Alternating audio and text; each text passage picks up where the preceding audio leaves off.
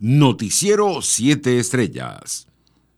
Venezuela levanta este lunes el toque de queda por el COVID-19 en los municipios fronterizos con Colombia y Brasil y arranca cuatro semanas de flexibilización segura en 53 sectores de la economía.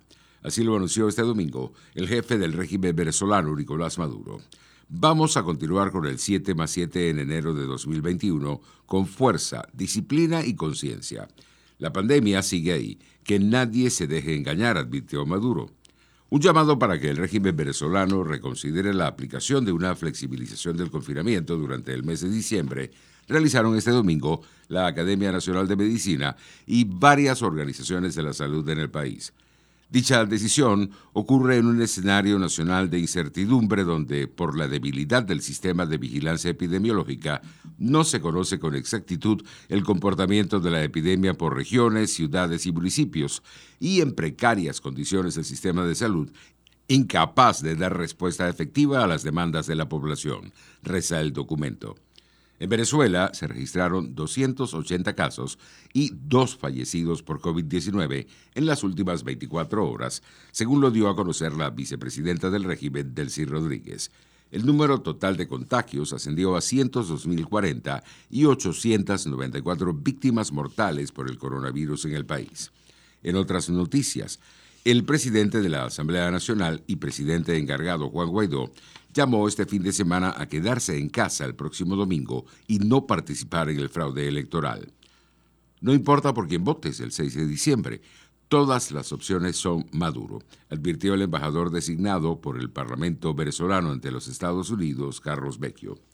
Entre tanto, el Consejo Nacional Electoral informó que todo está dispuesto para los cuestionados comicios del 6 de diciembre. Este domingo culminó la auditoría de predespacho que incluyó la puesta en marcha de las máquinas, el sistema automatizado, el escrutinio, totalización y transmisión, tal y como lo indicó la presidenta del máximo ente electoral, Indira Alfonso. Internacionales.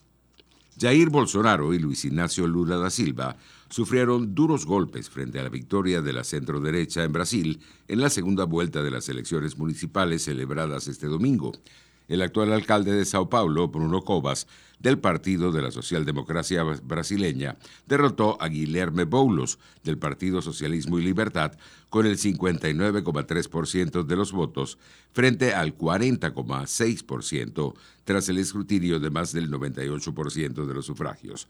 En Río de Janeiro, el exalcalde Eduardo Páez, de centro derecha, obtuvo el 64,1% de los votos frente a 35,8% del actual alcalde, el ex obispo evangélico Marcelo Cribella, un aliado del actual presidente brasileño.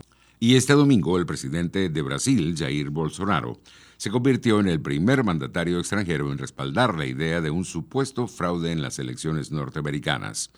Tengo fuentes de que allí hubo fraude, dijo el jefe de Estado del gigante suramericano. Economía la Organización de Países Exportadores de Petróleo y los aliados liderados por Rusia aún no encuentran un consenso sobre la política de producción de petróleo para 2021, según la agencia Reuters. Los precios internacionales del crudo comenzaban la semana con una leve caída.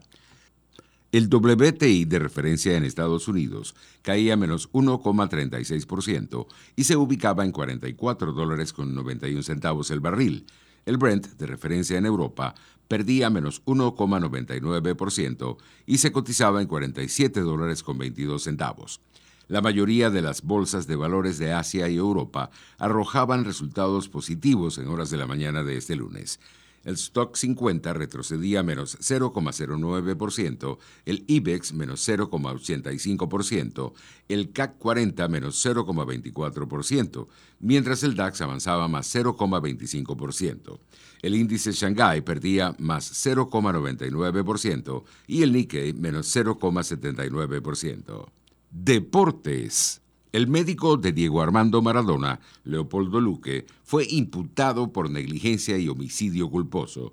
Después de tres horas de allanamiento en su casa en el sur de Buenos Aires, el galeno se defendió este domingo asegurando que hizo lo mejor por el astro argentino.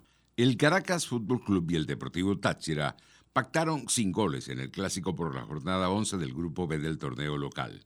Noticiero 7 Estrellas.